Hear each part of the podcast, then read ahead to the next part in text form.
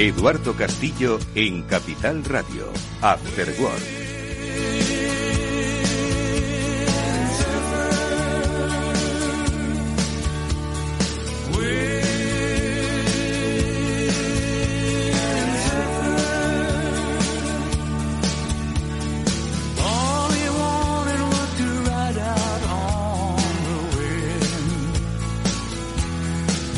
Volvemos en este programa, en este After Work, con las reflexiones eh, digitales y, y, de la vida que siempre nos acercan Julián de Cabo y Víctor Magariño.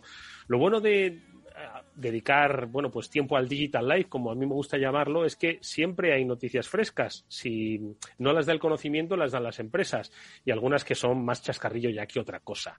Y me refiero al caso, pues, de Facebook, Meta, como queráis llamarlo, ya no solo de la pérdida en bolsa que ha tenido, sino, pues, de esas veladas amenazas que, por otro lado, ya se han encargado de decir que no tienen intención de irse de Europa a propósito de cuál va a ser, pues, la relación futura, eh, pues, de Facebook con los datos de sus usuarios, no con sus usuarios. Bueno, pues de esto y de muchas otras cosas más, estoy seguro vamos a hablar muy entretenidamente con Julián de Cabo, al que ya saludo. Julián, ¿cómo estás? Buenas tardes. Pues muy buenas tardes, Eduardo. Buenas tardes, Víctor. Bien, ¿cómo estoy? Pues tan fascinado como el resto de la humanidad viendo a Facebook, que más que una empresa es una especie de circo ambulante en versión digital. No para, ¿eh? No para. Víctor Magariño, muy buenas tardes, ¿cómo estás?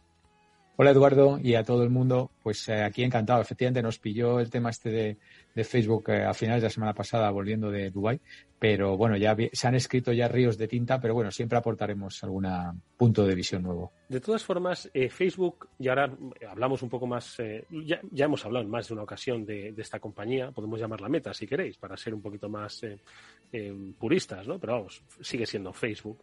esta es una compañía pues que tiene mucha dualidad. ¿Y a, ¿Y a, qué me refiero? Vosotros habéis dicho que cuántos eh, usuarios tiene 2.500, 2.900 millones de usuarios. Posiblemente es la plataforma que más usuarios tenga en el mundo, ¿no? Por encima de las otras redes sociales, incluidos TikTok, incluidos, en fin, Instagram, que es suyo, etcétera, etcétera. Sin embargo, yo cada vez que pregunto a las nuevas generaciones, a las que doy clase, eh, Facebook es la última de las redes sociales en las que están, es decir, que es perecedero. Eh, no, hay, supongo que se va reponiendo el usuario de Facebook, pero no entiendo que a la velocidad a la que lo hizo pues hace 10 años. ¿no? Entonces, eh, con estas circunstancias yo entiendo que es una empresa que aún así sigue dominando el mercado de la publicidad, ¿vale? Aún así sigue dominando el mercado de la publicidad, pero que no sé, se empeña en estar, como dice Julián, en, en, en, los titulares pues prácticamente cada semana. ¿Qué nueva reflexión os invita a hacer esto de que se querían ir de Europa? A ver, Julián. A ver, Eduardo, a mí yo creo que es una compañía desnortada hace muchísimo tiempo, ¿no? O sea, Facebook es un verso suelto en la historia de la tecnología, probablemente una de las empresas que más daño hayan hecho a la imagen de Internet y al concepto de red social que a mí se me pueda ocurrir ahora y que va dando palos de ciego cada vez más evidente y cada vez más manifiesto. O sea, a mí esa, esa última salida de pata de banco, de ahora amenazo con que me voy, luego me doy una bofetada en la bolsa y entonces dejo de amenazar porque se me ha caído la acción un 30%, será una rosa, será un clavel, el mes de mayo te lo diré, pues me resulta tan poco seria como su pretensión de que van a ser los líderes del metaverso o cualquiera otra cosa que digan, porque es que realmente si Facebook se está convirtiendo en algo a largo plazo, es en sinónimo de, fake news. O sea, es probablemente el gran legado de Mark Zuckerberg, aparte del montón de pasta que le dejará a sus niños, será el de haber estropeado completamente un proyecto que era bonito, que era el de las redes sociales, convirtiéndolo en probablemente el basurero más grande que hay ahora mismo en Internet. ¿no? Víctor. Por decirlo con suavidad. ¿no? Vaya suavidad. Bueno, va, va, vamos como siempre a intentar eh, eh, poner un poco el, el, punto informativo. ¿no? Primero, mucha gente piensa que cuando se habla de Facebook o Meta, como has dicho Eduardo, que es Facebook y no.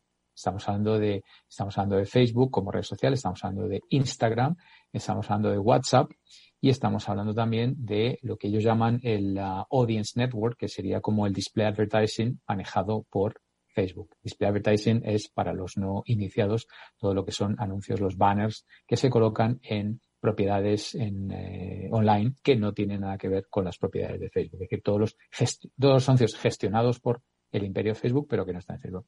Entonces, no, no equiparar Facebook como red social a Facebook como fuente generadora de ingresos, ¿vale? Eso es, eso es importante. En segundo lugar, eh, hablabas de 2.900, son 2.900 millones, no dos, o sea, o billion, ¿no? Que, son los, los famosos. 1.900 eh, millones de personas. Sí, monthly actives, los, los usuarios eh, activos eh, cada mes, ¿no?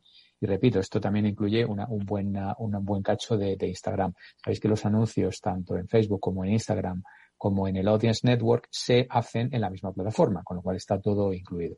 Sí que es cierto que todavía el 70 y pico, 80% de ese revenue, de esa facturación, sigue siendo Facebook como tal. Aunque en los últimos años ha crecido mucho más Instagram que Facebook. Pero sigue siendo la parte de León, sigue siendo ah, Facebook, ¿vale? Porque tiene una manera de segmentar realmente eh, inigualable y demás. Eso por un lado. Por otro lado, algo que no ha comentado mucho la gente es algo que nosotros ya hace bastante tiempo que comentamos aquí, que era cómo le afectaba a Facebook la política nueva de Apple el famoso App Transparency Tracking, ¿no? El tema de, no dar permiso a las apps para traquear. Y yo recuerdo haber comentado que los resultados del Q4 de Facebook me sorprendió porque parecía no ser afectado por esto, ¿no?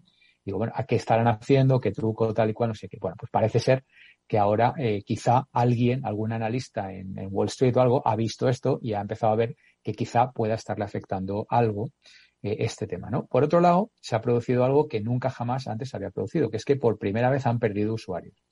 Y eso, de repente, pues cambia todo el patrón de, comportamiento de, una acción.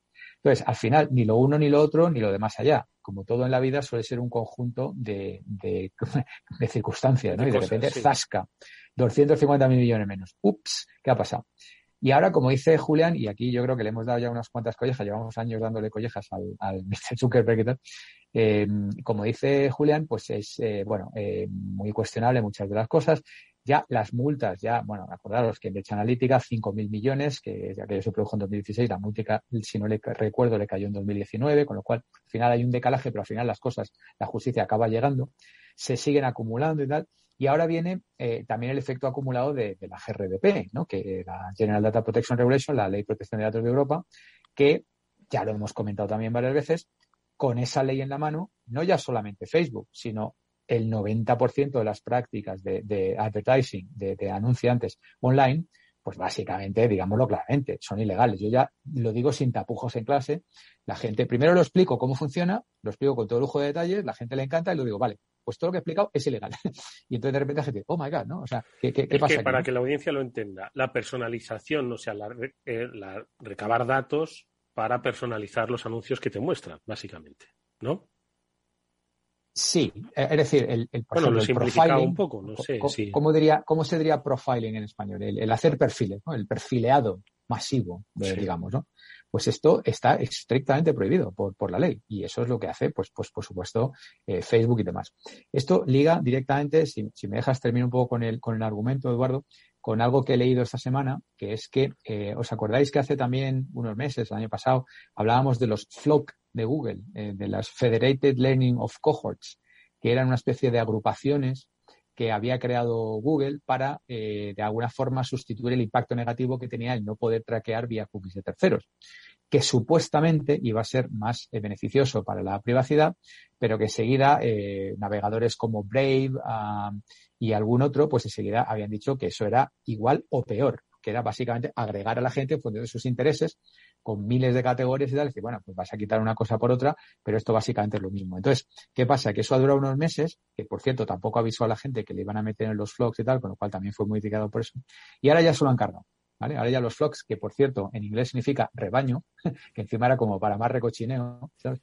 Pues ahora, ahora lo han sustituido por, por una especie de, de mm, eh, segmentación no tan agresiva que, mm, bueno, de, alguna manera ya no hablan de mil y pico categorías, hablan de 300 categorías, hablan de que solo va a conservar los datos el navegador durante tres semanas, hablan de que el usuario en cualquier caso puede revisar esas categorías y borrarse de las categorías, porque ya está saliendo de perfileado. Claro, eh, imagínate eh, la gente entrando a revisar las categorías y a borrarse las categorías cada 15 días o cada semana o cada mes. Esto es ridículo. Es decir, si yo nunca, por ejemplo, nunca quitaba las cookies, ahora como para entrar a revisar en qué categoría me pongo. ¿no? O sea, como no tenemos otra cosa más importante que hacer, ¿no? Que no va a haber dos temas, yo creo que también que la gente les cuece mucho, que no va a haber categorías de género o de raza, ¿vale? Con lo cual, bueno, entonces, todo esto lo acaban de sacar pues hace, no llega a 15 días, o sea que está eh, recién calentito. Y están intentando vendérselo, eh, obviamente Chrome ya, ya, no tiene que venderlo a, nadie porque es suyo, pero están intentando vendérselo pues al resto de navegadores a ver si se lo compran, ¿vale? Y en eso estamos. Aquí cada día nos, nos, desayunamos con una nueva vuelta de tuerca. Básicamente, eh, este creo, Víctor, que has hecho un, un repaso estupendísimo. Eh, sobre lo que más le interesa a estas plataformas, que es nuestro perfilado, vendernos cosas. Bueno, saber mucho de nosotros para vender eh, lo que saben de nosotros a otras personas para que nos vendan cosas. Julián. Pues mira, eso, como decía un amigo mío, se parece a la once, ¿no? Cada día un numerito, es, de lo que viven básicamente. estoy absolutamente de acuerdo con lo que ha dicho Víctor, pero no olvidemos que parte de lo que está detrás de, de lo que muchos de los pensadores que hay en torno a Internet consideran el gran pecado mortal de Facebook, no es solamente eso, siendo grave, sino que ellos utilizan el perfilado para deliberadamente aumentar la polarización en la sociedad y conseguir que la gente tenga comportamientos cada vez más extremos. Es decir, no, no es solo que te estén vendiendo un cepillo de dientes Oral B que tú no tienes ningún interés en comprar porque han decidido que tú formas parte de un segmento determinado, que eso es relativamente lo de menos, sino que además te hacen llegar un contenido que está deliberadamente puesto a tu disposición para que tú te radicalices absolutamente en una postura y consumas más, te pases más tiempo online y en consecuencia te puedan vender más anuncios. Ahí es donde está la, la, verdadera maldad absoluta por parte de Zuckerberg y de su gente. O sea, el resto, que es la gestión publicitaria, bueno, es debatible. O sea, al final la publicidad siempre ha tenido como, como hmm. interés el vendernos cosas y es razonablemente lógico que en alguna medida la tecnología que te permite hacer cosas haya hecho surgir nuevas formas de publicidad y es razonable también que los usuarios intenten defenderse de alguna manera. Y ahí hay, dentro de un orden, una batalla, digamos, más o menos equilibrada o que, o que yo creo que está mínimamente encauzada. O sea, si te fijas en el, en el gran motor publicitario de Internet, que lo ha sido siempre durante muchos años, que es Google.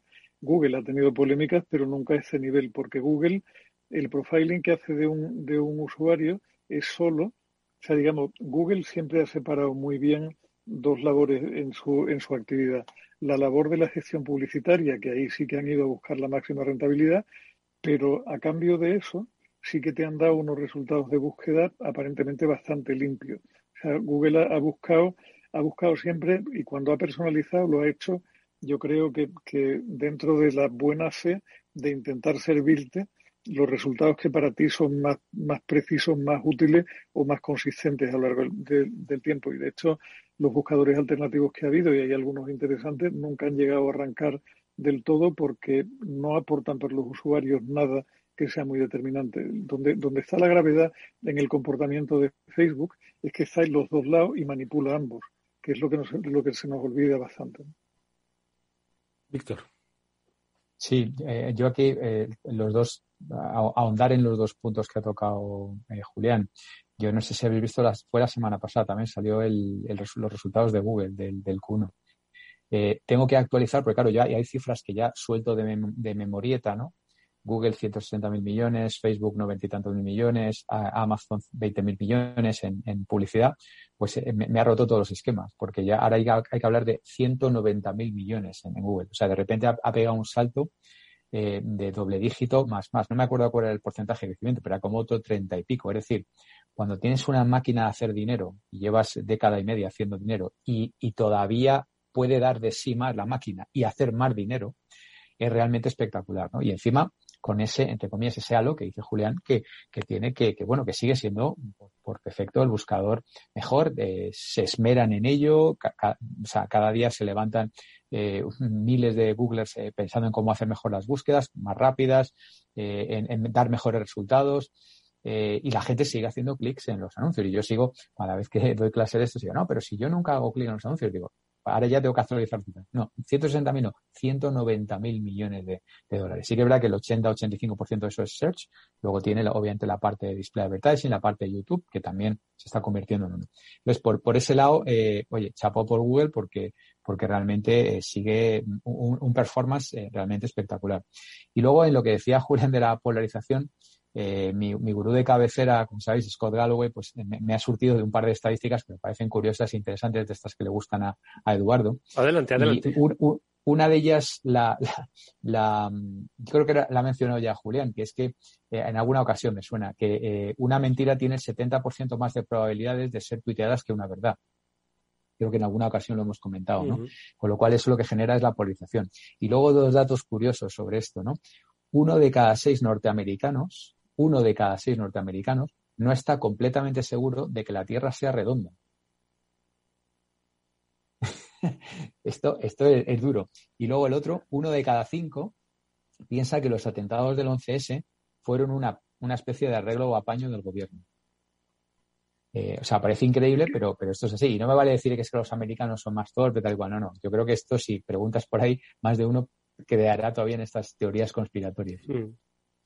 Eh, eh, yo, eh, me hace gracia, Víctor, porque el otro día, precisamente, hablando con, con, José Luis Vallejo, un rato largo y tranquilo que casi nunca tenemos, José Luis es el presidente de Singular, hablábamos precisamente de, lo increíble que es el nivel de, desconocimiento de cuestiones muy básicas que hay por una buena parte de la, de la población y cómo es asombroso que con, con, la cantidad de información que tenemos disponible y con herramientas tan potentes como son los buscadores que están a disposición de cualquiera, la gente se armara los líos que se arman, ¿no? Ya recuerdo, le contaba yo a José Luis que, justo aquel día por la mañana, no me preguntes cómo, porque no sabría reproducir la secuencia de, de brincos que di por la red, entré en un lugar donde un desgraciado preguntaba que cómo es posible que si la Tierra era redonda, el agua de los mares no saliera despedida en todas direcciones, en todas direcciones a la par que la Tierra giraba.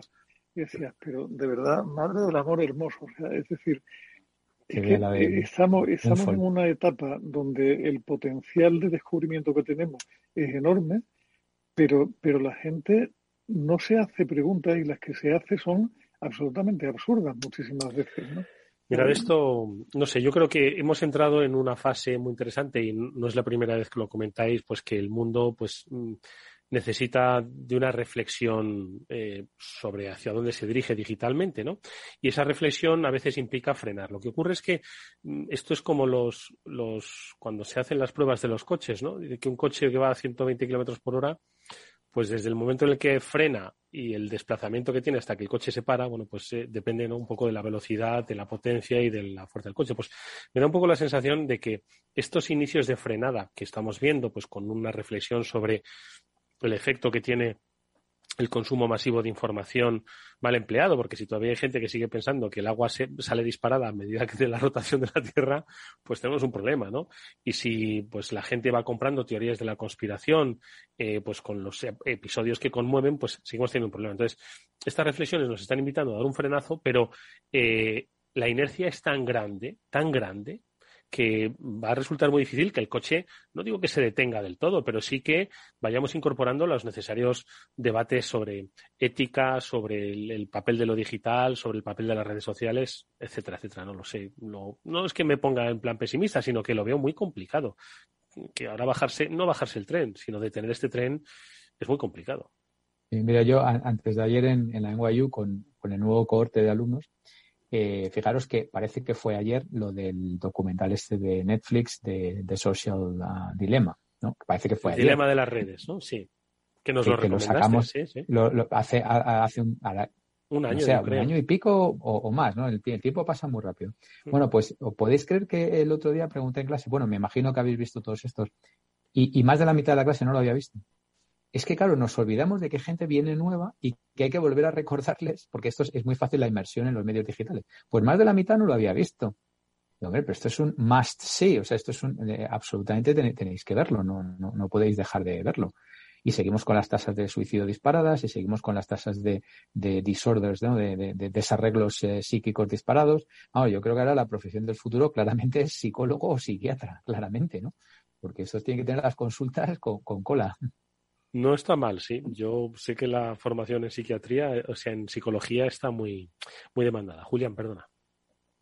No, no, iba, iba a hacer un chiste malo diciendo que a lo mejor así es posible que Argentina evite su próximo default, porque con tanto psicólogo argentino como hay dando, dando, buenas, lecciones, ¿verdad? Igual hasta mejoran el Producto Interior Bruto y encuentran algo que pueden vender a gran escala. Bueno, no, pero, pero sí es cierto lo que dice Víctor. La verdad es que vivimos en un mundo que a veces resulta descorazonador y que o sea, lo, lo, que para algunos que estamos ahí de siempre son conclusiones evidentes y son, digamos, parte, son parte de la base sobre la cual construye estos razonamientos, para otra gente son elementos que simplemente no están en la ecuación, con lo cual, o sea, si tú no has visto nunca el dilema de las redes y, y no tienes ni puñetera idea de cómo funcionan esos algoritmos, cómo se personaliza, cómo se genera debate, cómo te están haciendo ver el mundo desde una óptica determinada, a partir de ahí tú no puedes tener, no puedes hacer un juicio ecuánime sobre Facebook, Instagram, lo que aportan, lo que no aportan. Tú, no puedes siquiera hoy educar a tu hijo de una forma adecuada porque no sabes qué política seguir con relación a las redes sociales y cómo, o sea, y cómo explicarle a un crío que eso en el fondo está afectando a su visión del mundo en el largo plazo. O sea que estamos hablando de cosas muy, muy serias, no, no, no de las cosas de comer, sino de las cosas de, de pensar, que son todavía más importantes. ¿no?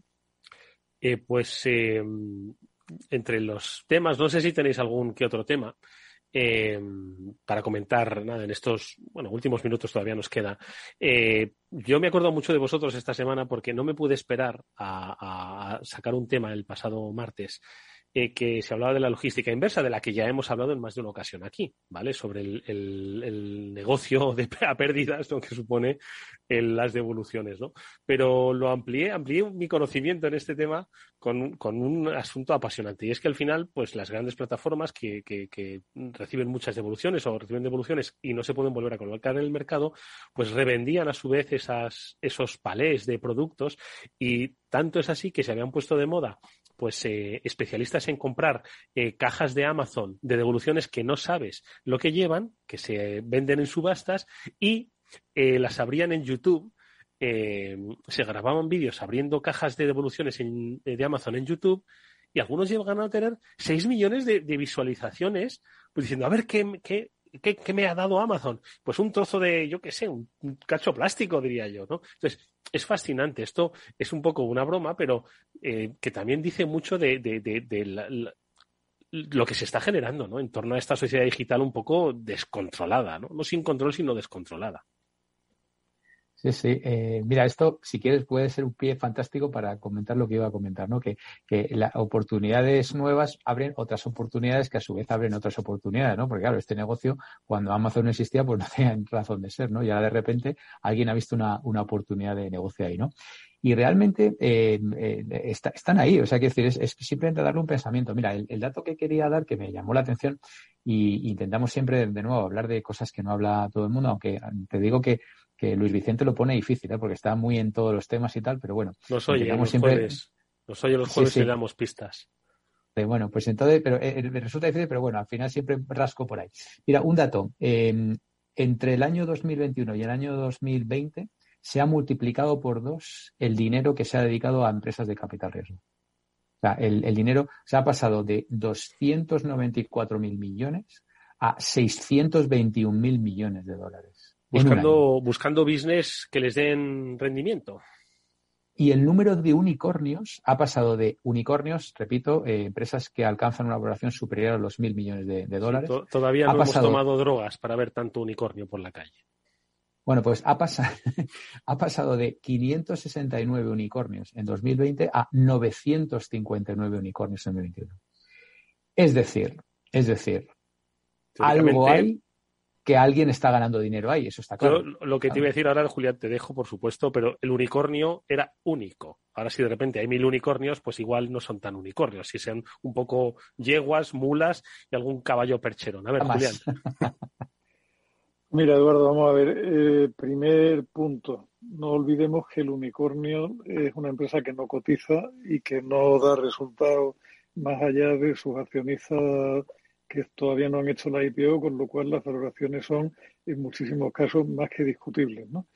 Y otro punto ahí es que la, la sobreabundancia de dinero en el mundo del capital riesgo, que tiene que ver con lo bajos que han estado los tipos en el largo plazo y con la desconfianza que hay en otro tipo de mercado, tiene como efecto colateral que hay muchísimo problema de inflación de salarios entre los programadores y todo este tipo de gente que son necesarias para poner en marcha startups, que en muchos casos con experiencias que no lo justifican cobran unos sueldos completamente eh, fuera de fuera de todo control, ¿no? O sea, que, que cuidado con eso. Yo tenía una, una fricada que sabes que a mí comparte, comparte. Da, que es que, eh, y además me llamó la atención, se me quedó un poco pegado en la cabeza, porque es una noticia que procede de la universidad de mi hermano Rafa, que, que creo que he comentado aquí en alguna ocasión que se formó en Estados Unidos y que trabaja para el gobierno americano. En su universidad, que es la Universidad de Purdue, que es donde él hizo el doctorado, han, han diseñado un nuevo tipo de chip muy, muy interesante porque es un chip capaz de imitar una característica que tiene el cerebro humano que lo hace tan enormemente potente, que es la neuroplasticidad. Es un chip capaz de reconfigurarse a sí mismo a medida que va aprendiendo, lo cual puede llevar la inteligencia artificial mucho más allá de donde está ahora, porque hasta ahora, digamos, el, software que, sobre el que se basa la inteligencia artificial sí que evoluciona sin mucho problema, pero muchas veces está limitado porque el hardware tiene rigideces absolutas que limitan que ese software pueda evolucionar de una forma más viva. Si esta, si esta nueva tecnología que hace que el chip se pueda reconfigurar mediante una serie de impulsos que manejados de una determinada, o sea, es una cosa bastante extraña, pero si eso fuera así, es posible que, que podamos estar en unos años frente a una nueva generación de software con un alcance que aún resulta difícil predecir, ¿no? Madre Más cerca del, del General Artificial Intelligence, ¿no? de, la, de la inteligencia artificial general, ¿no? ese momento sí, en el que exacto. se creará una máquina Pues- que, que tenga mayor capacidad que todas las voluntades humanas juntas. Pues Ah, sí, imaginaos. una máquina. No, perdona, Julián. No, no, no, no. Era, era, o sea, es exactamente como lo comenta Víctor. O sea, ya no estaríamos hablando de inteligencias artificiales parciales monográficas dedicadas a un solo tema, sino a algo que puede, puede evolucionar y puede aprender de una manera posiblemente más amplia. O sea que entonces imaginaos lo que sería capaz de hacer si un ser humano eh, que estudió en una universidad americana eh, ha creado una red social que ahora pues eh, eh, forma parte del debate público porque es capaz de mover la, las emociones de 2.500 millones de personas, imagínate lo que podría hacer una máquina que posiblemente sea mucho más listo que todos los humanos juntos. Pues si queréis lo comentamos para el próximo programa, amigos, porque ya nos vamos quedando sin tiempo y como siempre os agradezco que hayáis compartido con nosotros estas interesantísimas reflexiones y este conocimiento que nos pone en la pista. Nosotros le ponemos en la pista a Luis Vicente, bueno, nos retroalimentamos mutuamente y que nos dice pues hacia dónde nos dirigimos. Julián de Cabo, Víctor Magariño, muchísimas gracias amigos, cuidaros.